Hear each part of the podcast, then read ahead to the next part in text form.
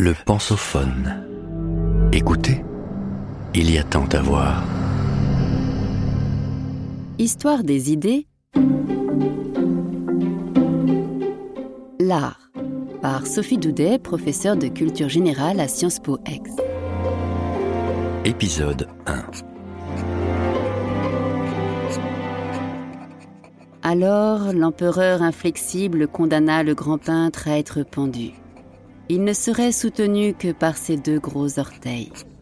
Lorsqu'il serait fatigué, il se soutint d'un seul. De l'autre, il dessina des souris sur le sable. Les souris étaient si bien dessinées qu'elles montèrent le long de son corps, rongèrent la corde.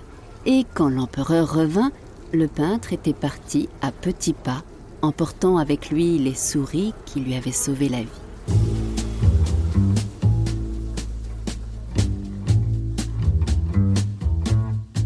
En exergue du recueil de mémoires d'André Malraux, intitulé La corde et les souris, cette légende asiatique sur le pouvoir de l'art recoupe à quelques détails près celle narrée par Marguerite Yourcenar dans la nouvelle Comment Wang Fo fut sauvé. L'artiste, condamné à mort, parvient à survivre en opposant à l'arbitraire du politique le secours magique d'une fiction qui imite à la perfection la réalité et ouvre sur un ailleurs imaginaire et mystérieux, immortalité ou surmonde divin. La morale de l'histoire est claire. L'art est avant tout une histoire de vie et de mort, d'imitation du réel, mimésis, et de dépassement de celui-ci, transcendance, de visible et d'invisible, de vérité et de tromperie.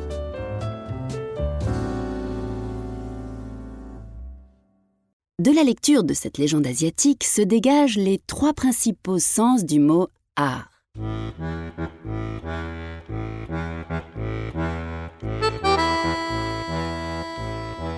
Le terme recouvre tout d'abord la notion d'habileté technique acquise dans un domaine qui n'est pas exclusivement celui de la création esthétique, tel que nous l'entendons aujourd'hui.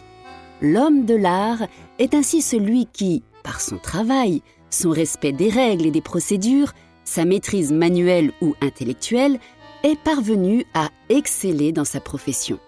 Il est donc un artisan. Pourtant, Voici que dans l'ombre des ateliers de la Renaissance émerge le deuxième sens du mot art. Quand le jeune disciple, Léonard de Vinci, devient l'égal de son maître Verrocchio. L'art renvoie alors à un talent singulier et supérieur. La maîtrise technique est telle qu'elle distingue l'artiste entre tous et le fait alors ami des muses et des dieux. Il est l'inspiré ou le génie. Ces œuvres sont uniques et doivent à présent être authentifiées.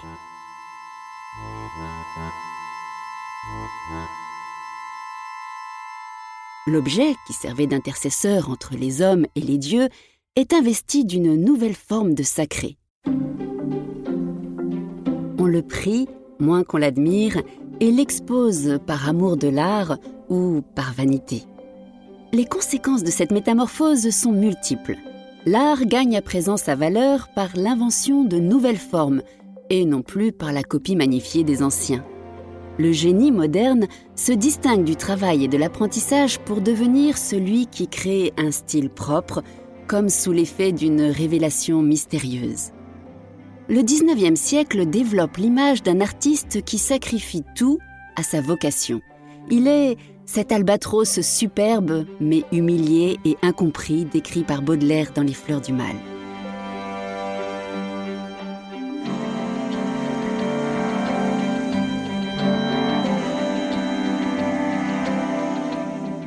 On s'interroge pourtant, qui décide de ce qui est artistique et de ce qui ne l'est pas? Et si l'art n'était qu'imposture? Ou pire, s'il était un moyen de domination sociale en distinguant ceux qui ont naturellement le bon goût et ceux qui ne le posséderont jamais?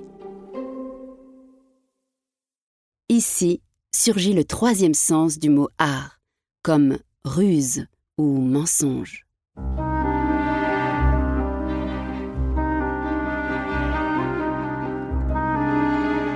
Les légendes abondent sur les dangers de la mimésis, ou imitation de la nature, comme celle des grains de raisin peints au 5e siècle avant notre ère par le peintre Xeuxis, qui aurait même trompé les oiseaux.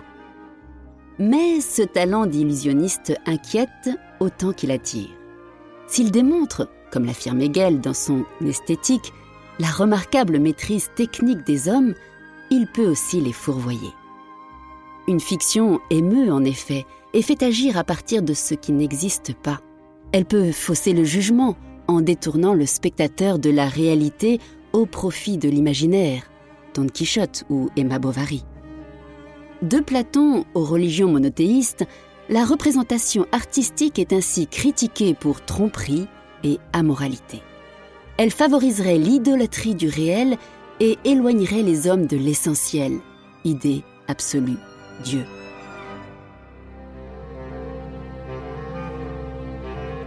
Mais Platon ne rejette pas tous les artistes de sa cité idéale et le christianisme autorise la représentation humaine et divine à partir du Concile de Nicée II, 787.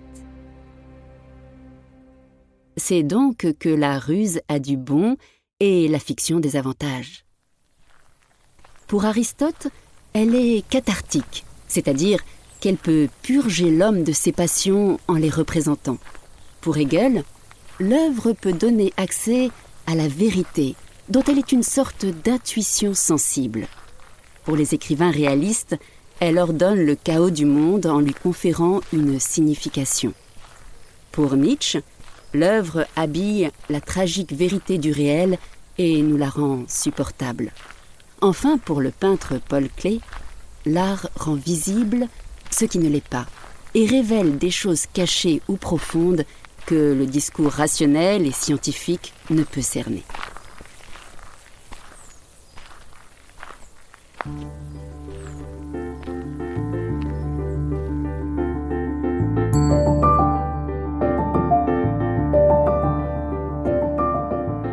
La modernité vient encore complexifier la notion d'art, qui va ainsi s'écrire avec une majuscule à partir du XIXe siècle, comme s'il était un absolu ou une religion nouvelle et universelle.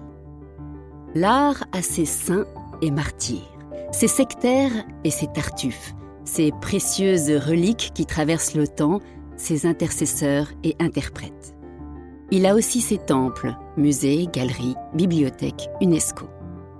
Défini comme un au-delà présent par Malraux, l'art n'offre pourtant pas l'immortalité à ses adorateurs.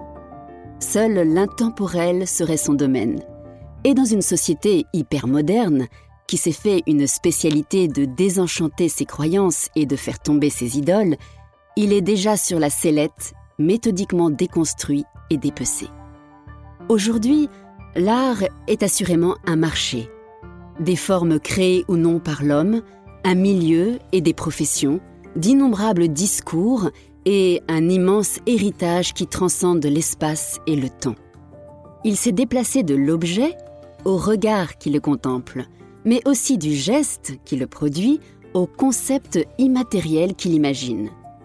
Il a indéniablement un prix, mais a-t-il encore une valeur?